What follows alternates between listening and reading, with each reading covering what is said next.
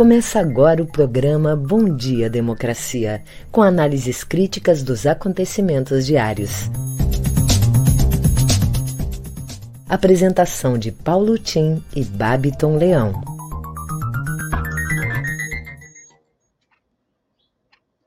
Bom dia, democracia. Bom dia, democratas de todos os quadrantes do Brasil. Bom dia, internautas, telenautas que nos acompanham nesse programa Bom Dia Democracia. Bom dia, colegas de trabalho. Hoje, às 8 horas, como sempre, estamos abrindo o Bom Dia Democracia. Hoje é dia 5 do mês de maio e um dia de luto pela morte do ator Paulo Gustavo, vítima mais emblemática e de maior alcance popular do Covid, e que se transforma num verdadeiro libelo, libelo revoltado dos familiares contra o estado das coisas públicas no país. Como ele dizia, o humor salva e cura, a cultura torna tudo mais leve. Adeus, Paulo Gustavo a nação enlutada chora pela perda de um dos seus grandes atores, um dos seus maiores humoristas, muito jovem.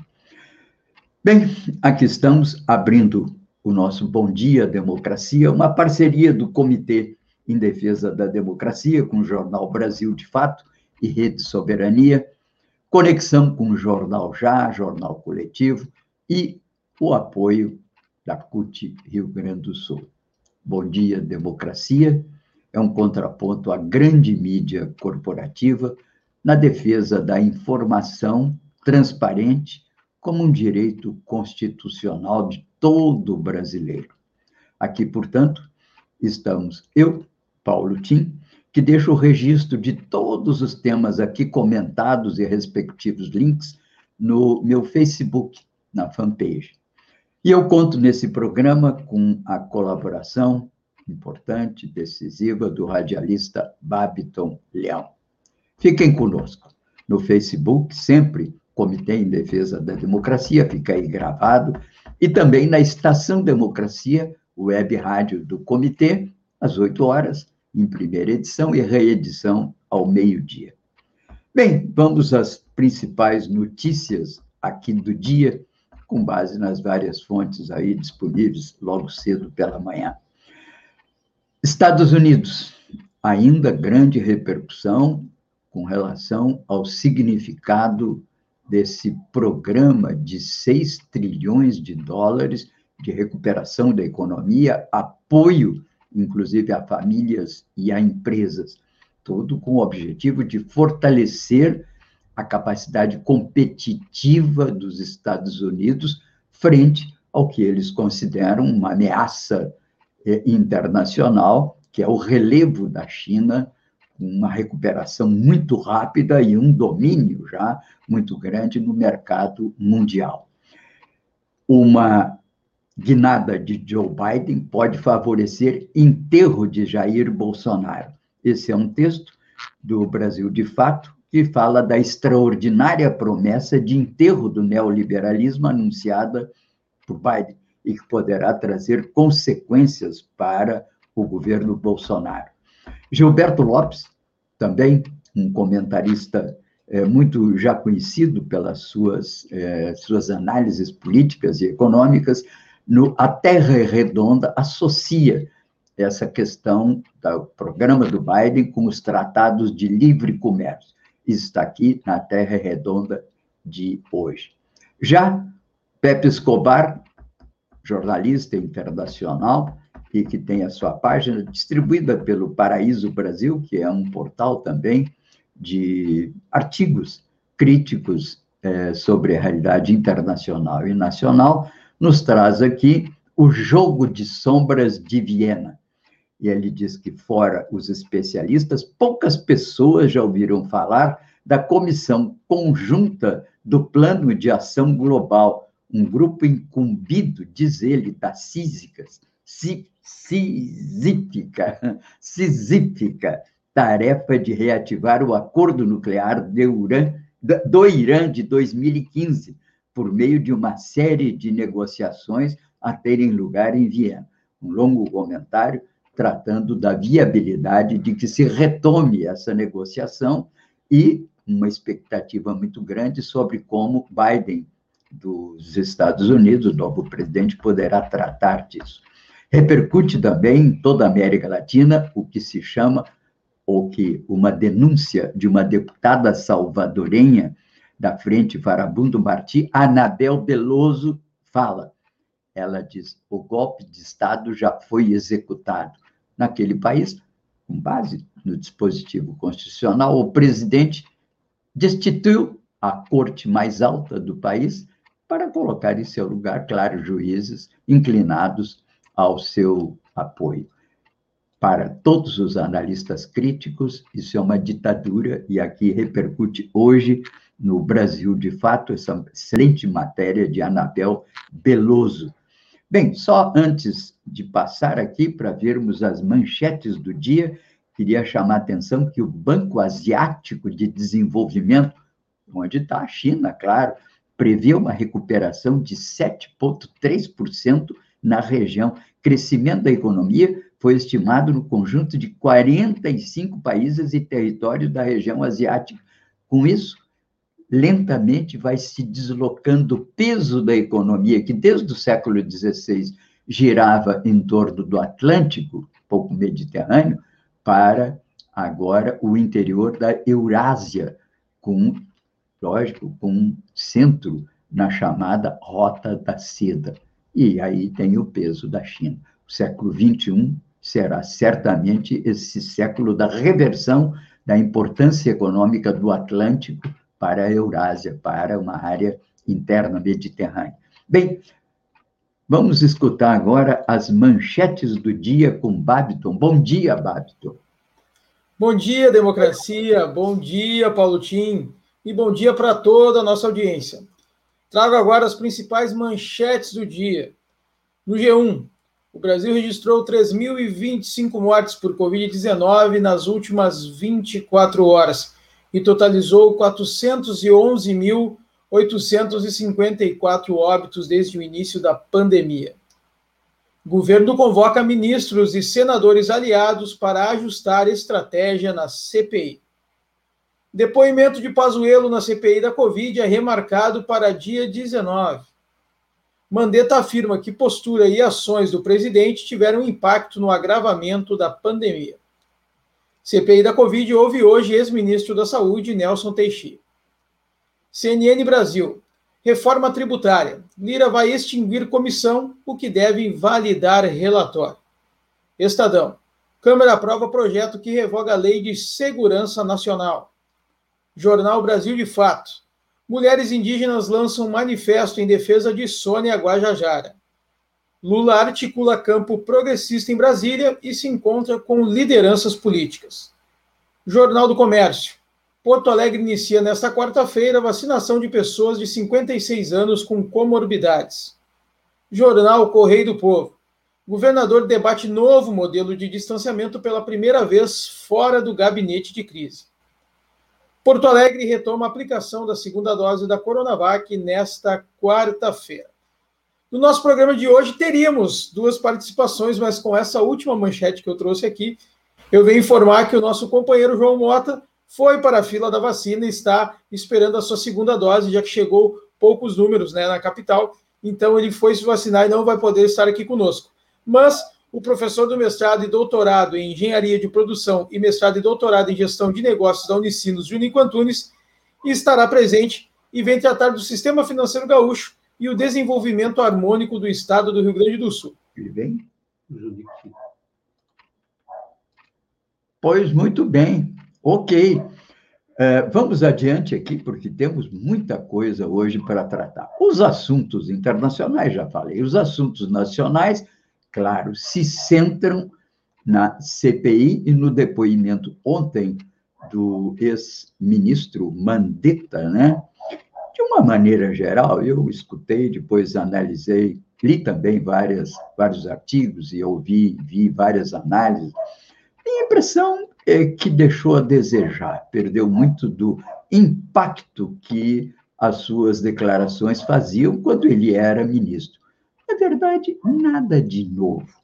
Tudo que ele trouxe à tona já se sabia, não há nenhuma peça nova. O 247, inclusive, diz que o depoimento foi xoxo. A notícia que realmente mais repercutiu ontem foi a notícia da carne tremula do general Pazuello. Tremeu nas bases, amarelou e pediu pinico, ou seja, não teve coragem de enfrentar, porque não estava preparado. A aulinha lá do professor Raimundo no Palácio do Planalto não considerou que ele estava aprovado. Tentaram, inclusive, eu falei isso ontem, que ele fizesse uma presença por vídeo. O presidente da CPI não aceitou de maneira nenhuma e marcou para daqui a duas semanas a carne trêmula do general. Uma coisa impressionante. Eu fico pensando, né? Alguns, algumas figuras, mesmo da época do período autoritário, né? Eu conheci o senador Passarinho, trabalhei muitos anos no Senado, e não raro conversava com ele, como assisti durante muitos anos ali os pronunciamentos de vários. Eu fico pensando, ele era uma figura conservadora, naturalmente foi um dos artífices do golpe de 64, mas era um homem, do ponto de vista pessoal, um homem íntegro e corajoso. Eu fico pensando, o que não diria o general Passarinho hoje diante dessa figura ridícula, grotesca desse general Pazuello? Que coisa! Eu estou falando do senador que era o Jarbas Passarinho. Enfim, é, esse assunto da CPI, portanto, é um assunto que vai dominar os noticiários todos durante a semana, durante três meses, isso estará em voga. Isso valerá muito pela publicização, para tornar cada vez mais pública a crítica à responsabilidade do governo federal, vale dizer, do mais alto mandatário do país, que é o presidente Bolsonaro, sobre as já quase, já estamos perto de 420 mil mortos, deveremos chegar a 500 mil no final de junho, início de julho. Então, é claro que tornar públicas essas questões, ou mais pública ainda, é importante. Mas a sensação que se tem é que não tem nada bombástico, né? nada que já a imprensa não tenha colocado à disposição do público há bastante tempo. É de ressaltar que mesmo a mídia corporativa, é, como Rede Globo, TV Bandeirantes também, elas têm tido um comportamento a favor da ciência na luta contra o Covid. Tenho assistido, inclusive, a CBN, que é uma rádio da, da, da do G1, da, da Rede Globo, e é bastante incisivo, sobretudo as entrevistas, a entrevista dessa noite, às quatro da manhã, com o cientista político Paulo Bahia, avaliou a CPI, a ida ontem do Mandetta, e também tem essa impressão.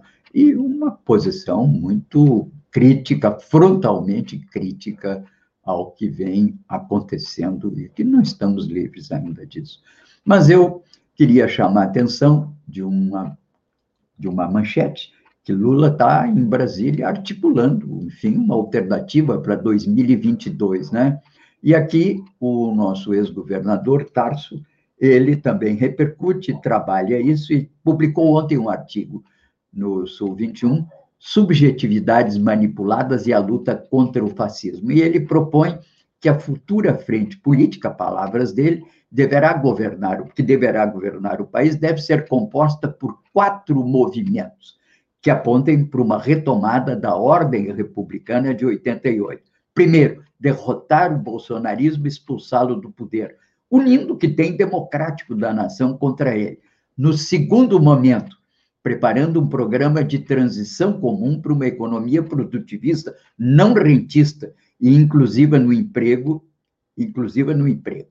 um terceiro movimento, destaca o Tarso, organizando a esquerda para ser o pivô de uma frente política de natureza eleitoral que vai além da esquerda para governar.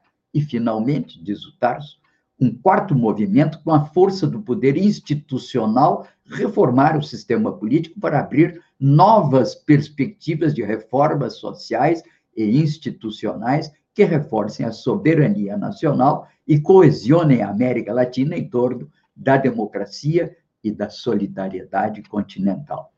Portanto, também aqui no Rio Grande do Sul, as nossas lideranças se pronunciam e se pronunciam sobretudo no sentido da criação de, um, de uma ampla frente que derrote imediatamente o Bolsonaro.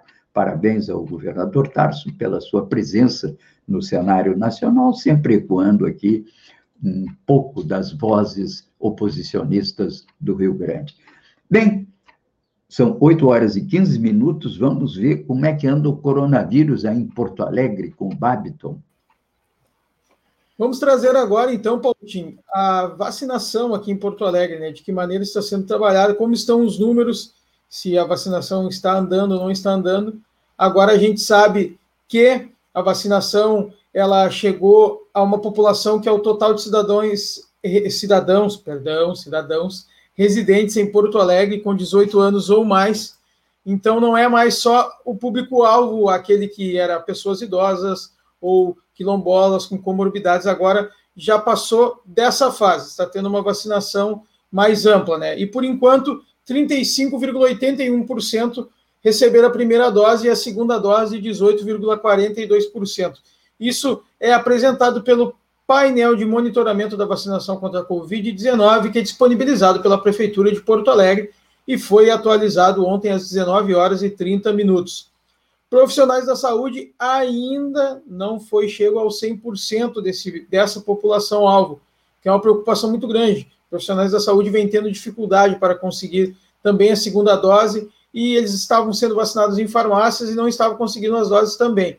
Dessa população-alvo, então, 92,44% receberam a primeira dose e a segunda dose, 61,44%.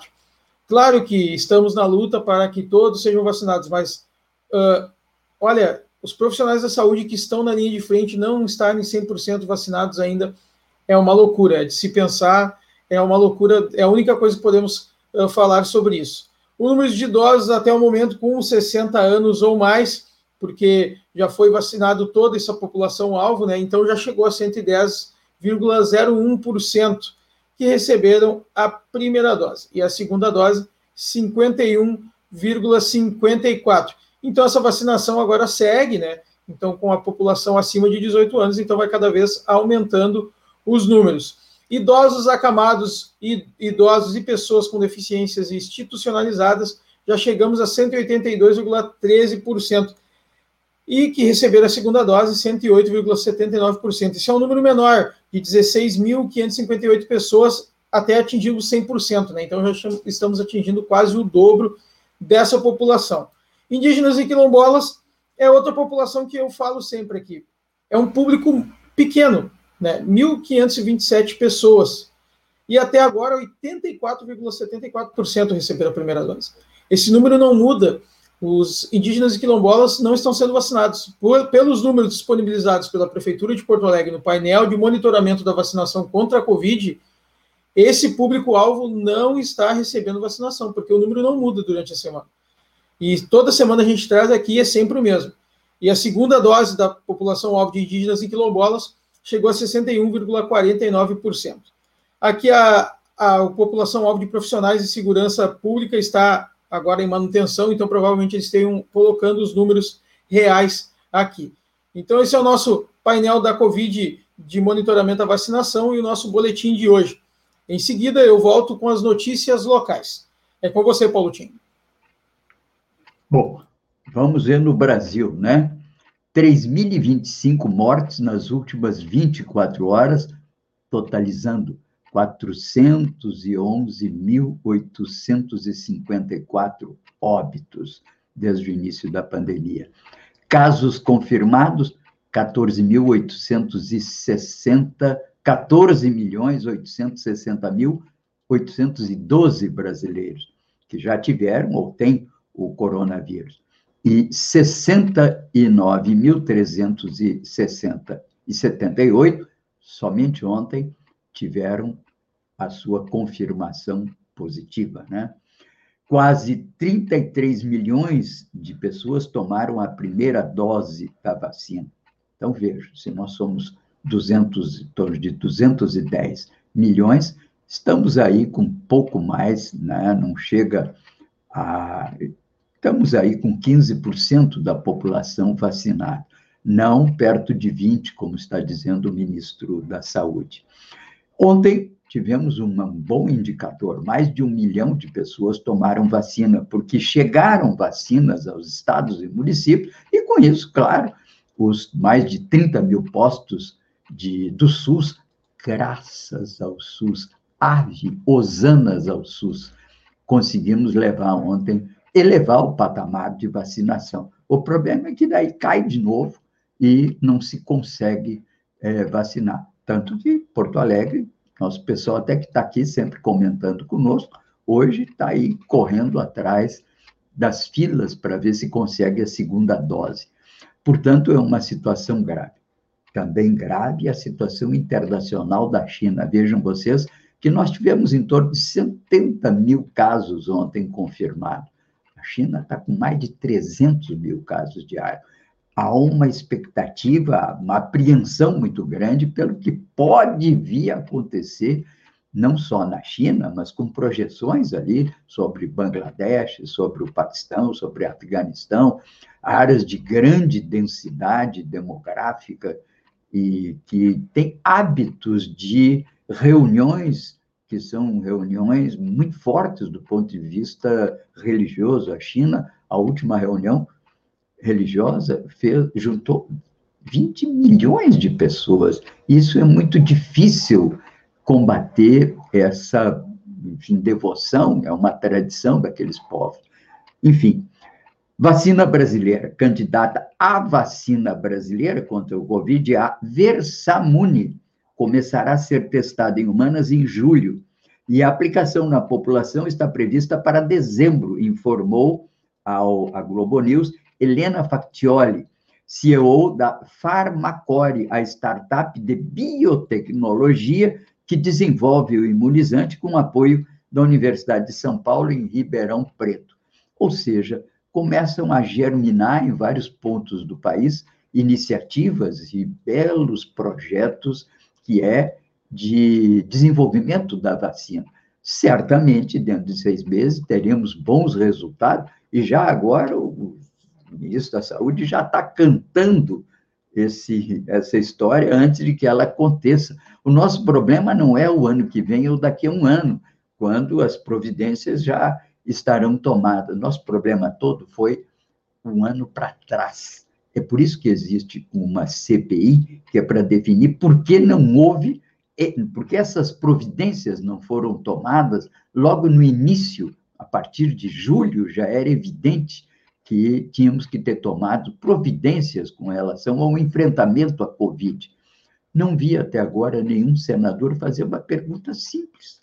Ontem eu assisti muitas perguntas, até um pouco, que eu considerei um pouco, um pouco fracas né, para o Senado Federal. Aliás, vendo o plenário do Senado Federal, com algumas exceções, certo? Mas longe de assistir o que eu, inclusive como assessor daquela casa durante os anos 86 até 90, tive oportunidade de ver grandes pronunciamentos, grandes debates, figuras extraordinárias da vida pública brasileira, tanto à direita quanto ao centro, quanto à esquerda, né? mas o cenário atual é um pouco melancólico, né? Salvo, naturalmente, eu faria aqui um destaque a um jovem deputado, um jovem senador do Amapá, esse senador Randolph, vice-presidente, que me chama a atenção pela maturidade, pela propriedade, pela maneira até simples como é, se desenvolve agora no exercício da presidência da comissão e se impõe sobre os seus pares, mesmo sendo de uma posição bastante é, confrontante com o governo. Mas, portanto, aqui estamos assistindo esses momentos difíceis do desenvolvimento do Covid no Brasil, né? Vamos assistir, vamos ouvir as notícias locais aí com Babiton, e eu volto a comentar essa história do crime que houve aqui, uma barbaridade aqui no meu estado, onde eu estou morando agora, Santa Catarina, né? E também sobre a Lei de Segurança Nacional. É contigo, Babiton.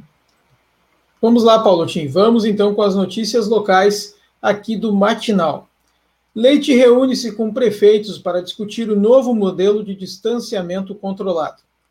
No final da tarde de ontem, o governador Eduardo Leite, PSDB, apresentou a prefeitos e deputados o novo modelo de distanciamento controlado. Criticado por prefeitos que com frequência pressionaram pela abertura das atividades, apesar da piora dos indicadores epidemiológicos, o atual modelo deve ser substituído por um que, na prática, vai consolidar a congestão compartilhada. Queda na média móvel de mortes por Covid-19 no Rio Grande do Sul é interrompida. A confirmação de mais 252 mortes relacionadas à Covid-19 no estado elevou o número total de óbitos desde o início da pandemia para 25.417 óbitos. Segundo a Secretaria Estadual de Saúde, os dados demonstraram que a queda na média móvel de mortes foi interrompida e agora voltou à estabilidade. Na última semana foram registrados em média 137 fatalidades. Rede Municipal de Ensino de Porto Alegre pode entrar em greve. A próxima sexta-feira poderá marcar o início da greve de trabalhadores da Rede Municipal de Educação de Porto Alegre.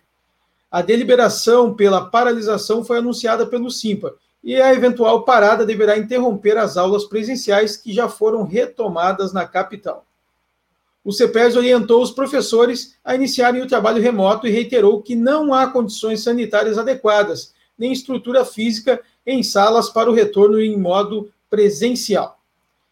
Vou ficando por aqui com as notícias locais, mas antes quero convidar o Paulo Tim aqui para a gente conversar um pouco até sobre um fato que o Tim já trouxe no início do programa, que é muito triste, né, Tim? A morte do ator Paulo Gustavo.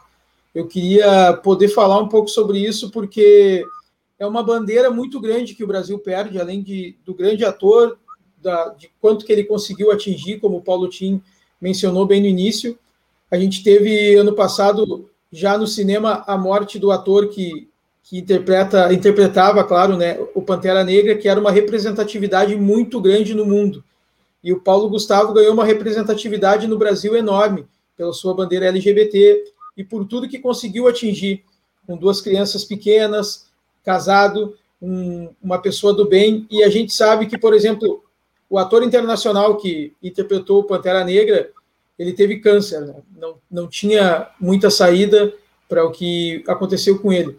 Mas o Paulo Gustavo, com 42 anos, vem a falecer, Tim, com uma doença que já tem vacina desde novembro. E não é apenas uma vacina. São várias e várias vacinas, e nos Estados Unidos, por exemplo, pessoas bem mais novas que o Paulo Gustavo já estão vacinadas ou estão se vacinando. A gente sabe que são perdas enormes todos os dias, mas uh, uma pessoa com a representatividade, com o tamanho, como disse o Paulo Tim, com o alcance que o Paulo Gustavo chegou, a gente tem que, tem que vir falar sobre isso, o quão triste que foi essa perda para todo o país, Tim. Sem dúvida. Abrimos o programa hoje manifestando também o nosso pesar pelas, naturalmente que pelo talento, pela representatividade dele no campo da cultura e pelas projeções populares que ele alcançou no cenário brasileiro, o ator, talvez, figura do, do, né, do teatro, das novelas, das, das televisões, digo, que chegou mais longe em termos de popularidade. Então, isso tem um impacto muito grande. Destaquei também que a família está numa indignação verdadeiramente revoltada contra o governo. E aqui eu chamo a atenção, e dirigindo sobretudo ao nosso querido é, Mário Madureira, né, que é o fato de que essas vítimas, todas que foram a óbito né, é, pelo Covid, elas não, isso não ocorreu por acaso, não é um acidente de percurso, uma coisa natural.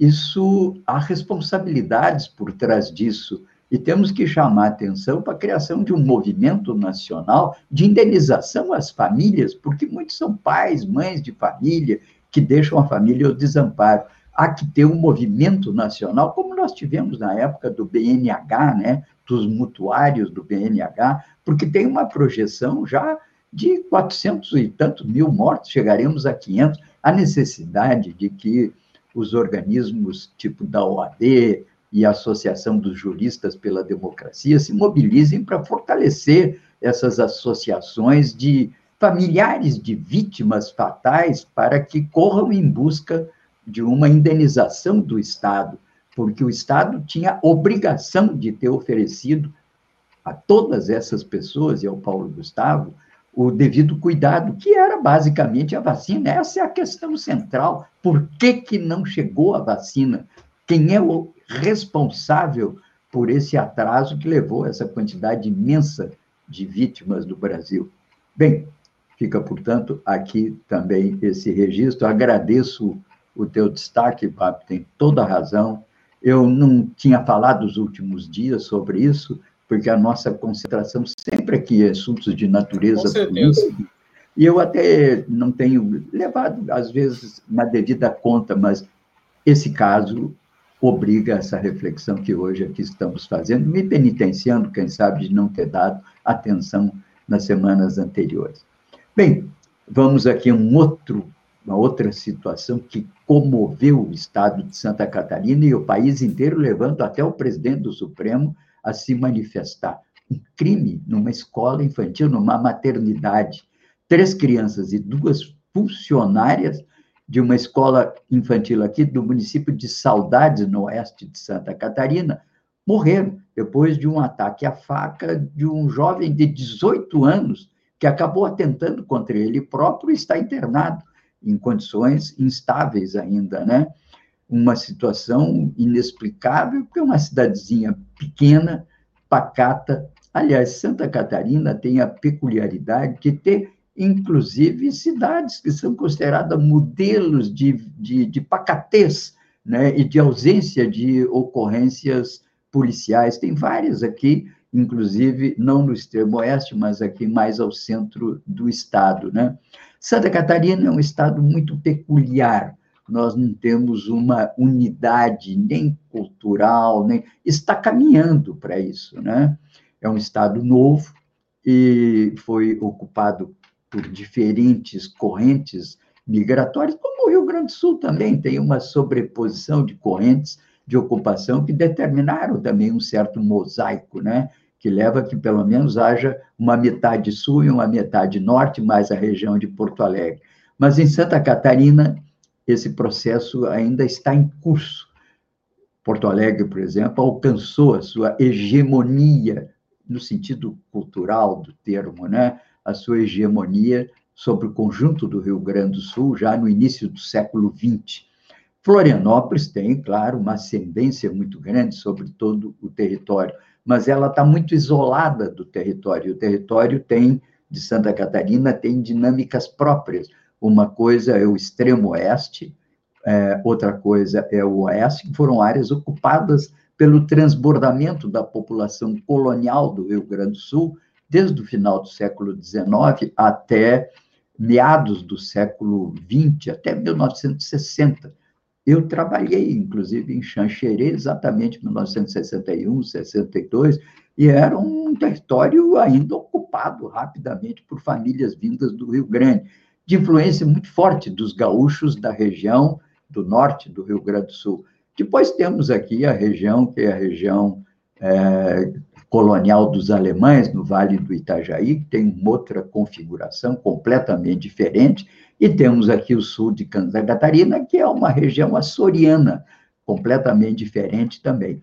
Florianópolis tenta projetar é, a sua tenta projetar a sua influência não é, sobre essa região, que tem, curiosamente, a gente vê Santa Catarina muito pacífica, mas o que se considera que talvez tenha sido o movimento mais violento entre no início da República tem acontecido aqui, que foi a campanha do contestado. Alguns dizem que foi mais violenta do que aquelas que ocorreram principalmente lá no Nordeste, né?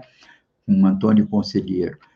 De qualquer maneira, é um pouco localizado esse processo e já sobrepassado. E ele ocorreu aqui em torno da linha férrea, que foi construída em torno de 1910 e que levava à desapropriação de famílias sitiantes e que se revoltaram contra aquela barbaridade que era o desalojamento dessas famílias e gerou o contestado.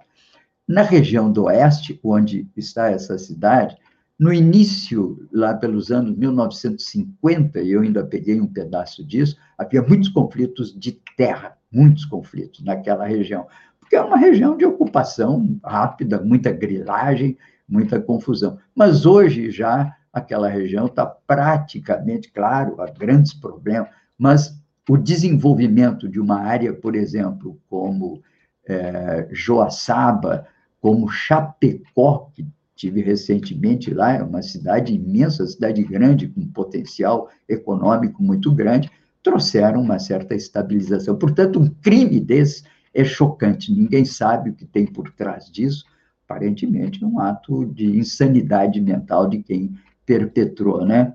Ainda comentando rapidamente aqui a Lei de Segurança Nacional, o projeto foi aprovado na Câmara e ele, naturalmente, enterra a velha Lei de Segurança, ainda da época da ditadura. Se você quiser compreender melhor, há uma longa explicação na Globo, no G1, e você pode sempre abrir aí no G1, e eu sempre coloco aqui os links, né? Que é os assuntos do dia, a agenda do G1 e aí pode conhecer melhor isso. De qualquer maneira, o Brasil, de fato, traz uma matéria sobre o assunto e diz que proposta normativa aprovada cria 10 crimes contra a democracia e inclui condutas do Código Penal. A proposta aprovada, enfim, ela também traz alguns senões, porque o, o, alguns deputados, e principalmente o PSOL, ele não votou favoravelmente a esse projeto, porque considera que ele atenta contra o direito de organização das, eh, dos partidos políticos, dos movimentos sociais, e pode ainda subsistir como instrumento de criminalização desses movimentos sociais. O texto prevê os crimes de atentado à soberania, atentado à integridade nacional, espionagem, golpe de Estado, abolição violenta do Estado Democrático de Direito, interrupção do processo eleitoral, comunicação enganosa em massa, oh, isso aí vai ter que vai dar pano para manga. Violência política, sabotagem, atentado a direito de manifestação. É, eu falo comunicação enganosa porque as correntes bolsonaristas forjaram o New York Times com uma foto antiga de 1913, e ainda daquelas manifestações contra o governo de Dilma Rousseff, e que explodiram nas ruas, né? Então, com uma foto daquelas, com milhares de pessoas, diz que várias manchetes em inglês mal escrito e divulgaram pelo mundo, né? Tentando enganar as pessoas, como se o New York Times estivesse apoiando essas manifestações a favor claro, do presidente Bolsonaro. Uma vergonha. Isso é claro que é um crime contra a segurança nacional, porque é uma comunicação enganosa, é um fake news. Então, tem que ir atrás dos perpetradores disso e colocá-los na barra da justiça, né? Bem, o PL, o, o pessoal, eu disse ontem, o PSL, por outras razões, a direita, é, certamente também votou contra ontem mas a grande parte dos partidos, mesmo de esquerda, votaram a favor desse projeto, que foi o projeto aqui do, do, da nova Lei de Segurança Nacional. Aqui, uma peculiaridade, né? Nossa cidade aqui, nossa região, nós aqui temos uma cidade que é uma cidade gêmea, que é Torres e Passo de Torres. Elas são, alguns dizem separadas, outros dizem unidas pelo rio Mampituba. Torres, uma cidade antiga, tradicional, Passo de Torres, uma próspera cidade que vai pintando como uma capital do Vale do Mampituba, aqui ao sul de Santa Catarina. Mas outra cidadezinha pequena que temos aqui, desmembrada de Torres, é Dom Pedro de Alcântara. Pois não é que o tesoureiro, parece que o tesoureiro parece que desviou 8 milhões da prefeitura, virou notícia do Fantástico, repercutindo na Globo. E a nossa pequena Dom Pedro de Alcântara, que teve origem numa, num pedaço da colonização alemã, que em 1826 saiu de São Leopoldo, onde dava lá os meus tataravós, e veio aqui para essa região, dando origem a duas cidades. Ficaram os católicos alemães de um lado e os é, católicos protestantes de outro, é três forquilhas a é. outra, né? Mas, enfim, aqui virando notícia, né? O tesoureiro foi encontrado, já deu explicações, ou melhor, não deu, disse que é só com o advogado dele. Apenas como curiosidade, né?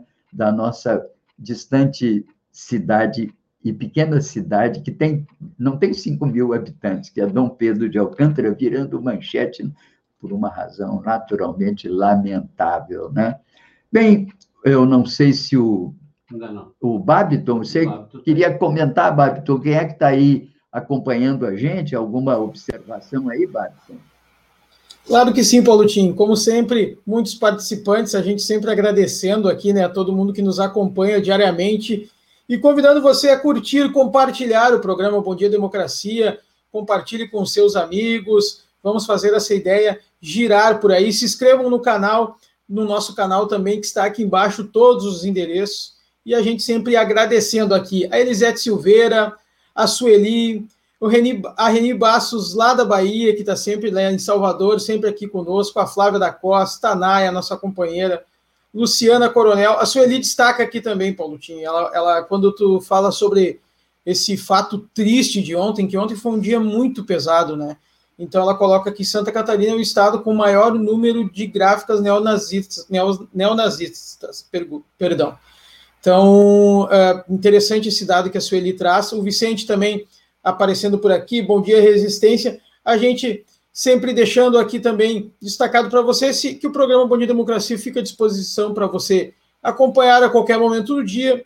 Agora a gente também está no Spotify, então no Spotify para você encontrar o Bom Dia Democracia, não basta você digitar lá Bom Dia Democracia. Você tem que digitar Rede Estação Democracia. Assim vai aparecer aqui o logo da nossa rede, como está aqui em cima, e vai ter os episódios lá do Bom Dia Democracia, também alguns episódios esporádicos que a gente faz sobre outros, outros assuntos políticos.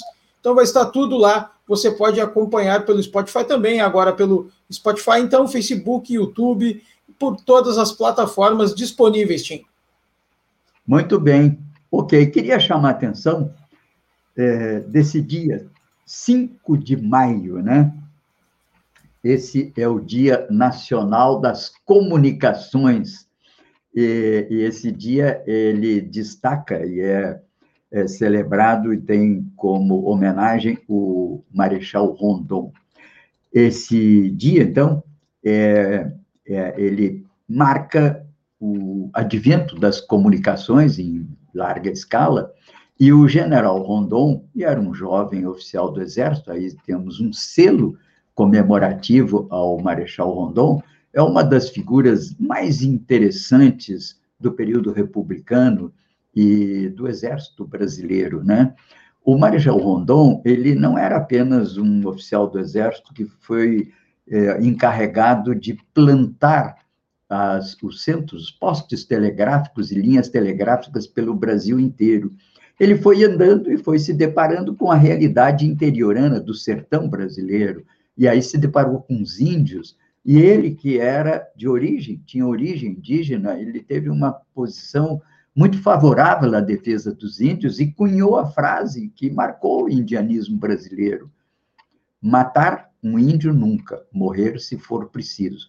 E ele é também celebrado porque ele fez esse grande trabalho na época, que foi a integração do Brasil por linhas telegráficas. E é o patrono também de uma das armas novas armas ou serviços do Exército Brasileiro, que é a chamada comunicações. E talvez até por isso os militares tenham dado uma importância muito grande no regime militar ao avanço das comunicações, o que foi feito pela Telebrás. Telebrás no Brasil e essa área sempre ficou como uma espécie de um rincão em que predominavam figuras expressivas, sobretudo do Exército das Forças Armadas. E realizaram um trabalho que foi um trabalho digno de menção. O Brasil avançou muito no campo das telecomunicações. Mas hoje, nesse Dia das Comunicações, façamos, portanto, a nossa homenagem também ao Marechal Rondon, né? E aqui é, busco aqui uma referência no portal de educação que diz que a comunicação é algo inerente às atividades humanas e dos seres vivos, tendo sido instrumentalmente praticada desde os tempos mais remotos, anterior ao desenvolvimento da escrita.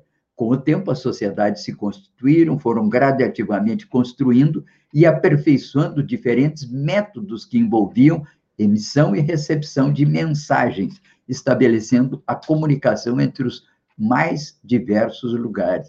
Há um autor, que é o Yuri Harari, que tem um livro, Sapiens, muitos devem ter lido esse livro, e ele traz uma observação curiosa, né? Ele diz que, não sei se ele pretendeu com isso dar um toque um pouco hilário, né? É um livro até muito bem escrito, é um livro de antropologia cultural, não é um livro de estatura científica, mas que denota um domínio muito grande do autor sobre vários campos do conhecimento das ciências humanas. Mas ele diz que os homens inventaram a fala para poder fofocar, para poder contar história. Aqui eu sempre lembro aquela máxima que foi divulgada muito, que é de um jornalista divulgada pelo Galeano, que ele dizia assim: ah, os, é, os, os é, cientistas dizem que somos feitos de átomos, de células, né? Mas um passarinho me contou que somos feitos de histórias. Eu acho que com base nisso, quem sabe sabendo disso, o nosso autor de Sapiens disse: não, o homem inventou escrita para contar histórias. E quem conta um conto aumenta um ponto, por isso que as histórias são sempre diversificadas. E é isso que dá origem, no campo da cultura, aquilo que corresponde na biologia à biodiversidade. Nós temos um campo muito grande de narrativas que corresponde à maneira que cada grupo social, cada etnia, cada classe entende a realidade. Não existe um entendimento único, uma verdade absoluta sobre a realidade. Ela corresponde à nossa capacidade de observar de, com determinado instrumento e com determinados é, calibres, digamos disso. No dia da comunicação é, portanto, um dia de celebrarmos todas as formas de comunicação, pensando sobre elas, a fala e a escrita. Imagina quantos milhões de anos para chegar, né, até a fala não é? Depois é, chegamos à escrita. Conseguimos chegar na escrita. Quanto tempo até chegar na escrita? A escrita já temos registros em torno de 5, 6 mil anos antes de Cristo. Mas até chegar à imprensa, que foi uma revolução na comunicação, e a imprensa foi com Gutenberg, veio à tona no século XVI, temos aí, não é, de em torno de de, dos anos anteriores a Cristo até a imprensa, tivemos aí quase 5, 6 mil anos. Da imprensa até as comunicações por via, é, não é que, rádio e televisão, já foi menos tempo. Aí, praticamente mil anos depois, de 1500 até 2.500 anos depois, já tinham feito uma revolução nos meios de comunicação de massa. E quando chegamos no ano 2000, e aí, em pouco tempo, fizemos a revolução da eletroeletrônica com o advento da internet, onde o conhecimento se multiplica em questão de horas. Antigamente levávamos anos, séculos para multiplicar o conhecimento. Agora o conhecimento se multiplica, não é, de uma maneira é, verdadeiramente impressionante, graças à comunicação. Portanto, hoje, Dia da Comunicação, celebremos o nosso general Rondon e chamemos a atenção, enfim, sobre a importância das comunicações na era que nós vivemos. Claro que tem toda uma discussão é, sobre esse uso inadequado né, das comunicações. sobretudo da internet e Facebook, né? Ô, Babiton, o que, que você acha aí da, da internet e Facebook como meio de comunicação? Alguns dizem que isso aí tornou idiotice o cenário do mundo, né? Está de acordo, Babiton? Ah, não, não totalmente, mas também não totalmente em não acordo, né, Tim? Mas uh, Facebook é uma coisa é uma coisa que traz muito da, do ser humano, né? Do, do ser humano ali para dentro, o ser humano que às vezes estava escondido, não tinha coragem de, de se comunicar de alguma maneira no Facebook, ele acha que é livre, né? Tem esse problema, não é só o Facebook, todas as redes sociais, né, Tim? E a gente necessita de usar as redes sociais. Hoje em dia, uh, não precisamos mais mandar cartas, a gente pode se comunicar por redes sociais a qualquer momento com um parente distante, a gente pode chegar a grandes pessoas, às vezes, que a grandes nomes, né, que a gente tem alguma admiração, às vezes tu consegue chegar por ali. Então, é uma, é uma, é uma faca de dois gumes, como diz o, o ditado. Já quero trazer aqui informação, Tim, do, do Junico Antunes, o Junico falando Sim. em rede social e internet, né? O Junico ah. ficou com problema nas redes sociais, não conseguiu entrar, estava até agora uh, em conversa com ele. Aconteceu um problema, o Junico sempre participou toda semana aqui conosco, nunca teve algum problema. Hoje, uh, então, a internet não contribuiu para que a gente pudesse ter a participação nem do Junico e também o João Mota, que foi fazer a segunda dose da vacina, já que chegou em Porto Alegre. Então a gente fosse nenhuma participação, mas eu tenho certeza que o Paulo Tim levou o programa da melhor maneira. Bom, a gente chamado, né, a atuar, temos que ocupar, né, as nossas, eh, os nossos espaços aqui, trazendo notícias, trazendo comentários ao nosso pessoal, né? Eu, aproveitando que hoje tem um pouco mais de tempo, chamo a atenção dos podcasts disponíveis, né? Eu tenho sempre dito que hoje o podcast, que é uma espécie de retorno ao áudio, entende? Porque por muito tempo se pensou que a televisão acabava com o rádio. Depois proclamou-se aquela ideia de que, bom, agora que temos a imagem, ninguém mais vai ouvir som. Pois não está acontecendo isso. Tanto que as grandes redes estão fazendo os chamados podcasts, que são gravações em áudio.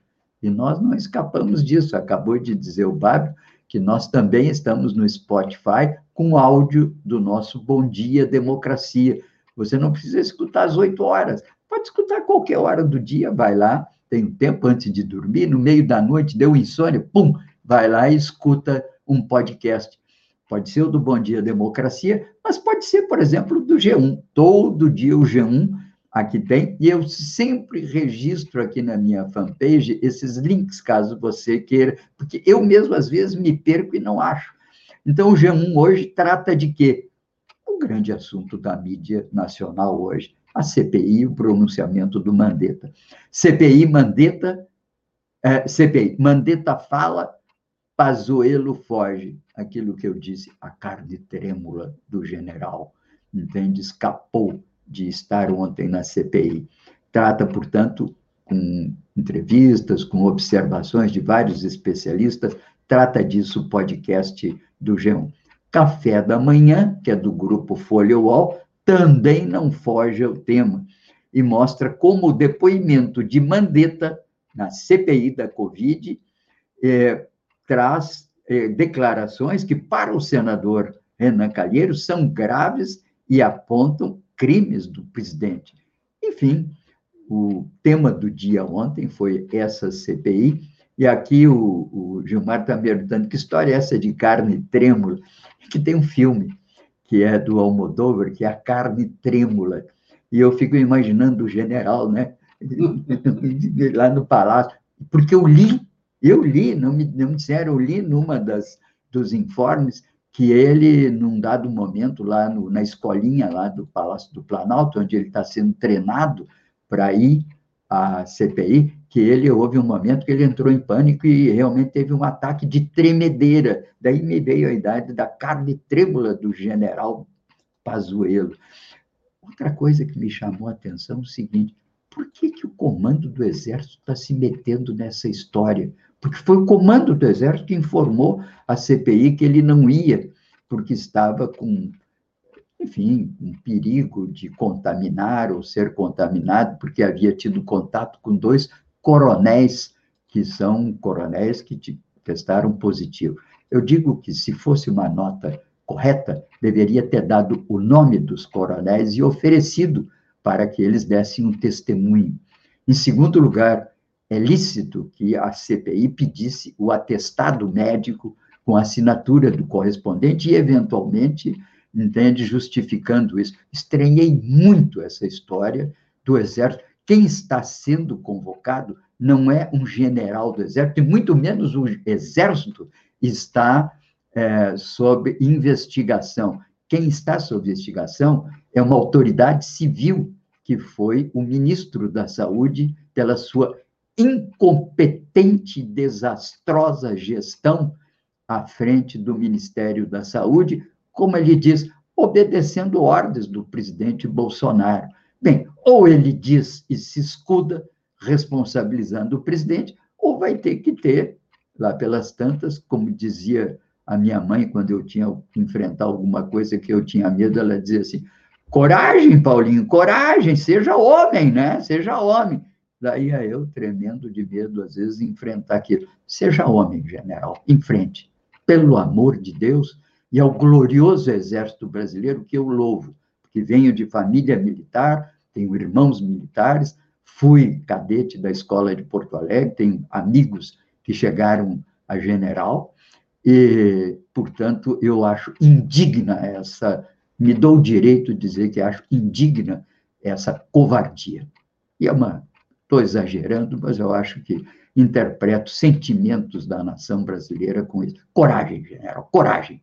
Bem, estamos aqui terminando já a nossa programação de hoje e vou aqui ao matinal e gostaria de destacar o que o matinal nos diz no dia de hoje, né? O vamos aqui matinal. O alguma coisa mais aí, o Babiton? Não, só uma lembrança aqui de que ontem, às vezes, as redes sociais servem para a gente é, também poder ficar mais leve, né? Então, o pessoal ontem estava dizendo que o Pazuello estava com covardia 19, por isso que ele não pôde aparecer na CPI. Então, pode ser isso, né? Porque para andar sem máscara de regata num shopping e dizer que nem sabia onde é que tinha para comprar, ele estava muito bem. Então, ontem ele estava sofrendo aí de covardia 19 e não pôde depor na CPI. Esperamos esses, os próximos capítulos, né, de Paulo Tim. Uhum. Bom, o matinal chama a atenção da retomada da aplicação da segunda dose do Coronavac em Porto Alegre. Chegaram vacinas, o pessoal está na fila aí, né? O serviço estará disponível apenas no drive-thru da PUC nos postos de Santa Marta, Santa Marta, IAPI e Camaquã. Podem ser vacinadas pessoas com comorbidades a partir de 56 anos e dos grupos que já tinham direito. Matinal tem aí uma indicação das unidades que estarão vacinando.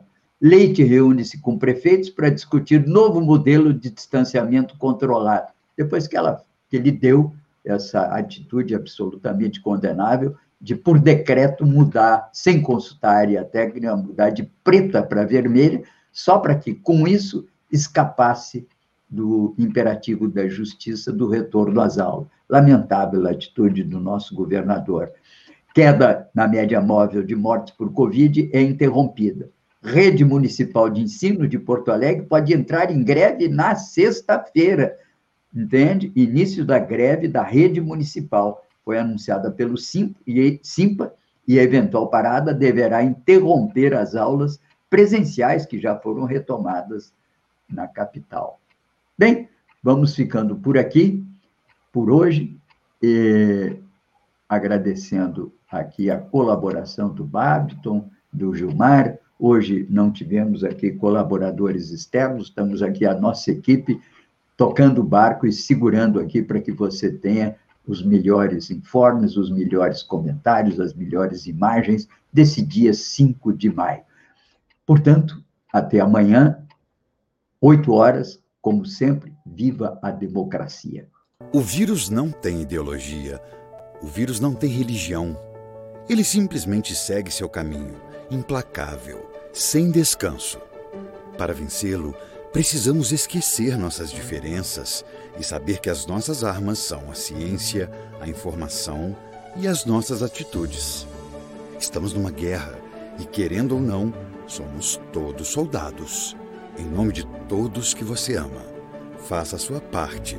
Cadastre-se em portaldavacina.com.br, tenha acesso a informações apuradas e saiba quando e onde a vacina vai chegar na sua região e as datas de vacinação para cada grupo de sua família. Portal da Vacina é o Brasil todo conectado para pôr um fim na pandemia. Apoio Comitê em Defesa da Democracia e do Estado Democrático de Direito.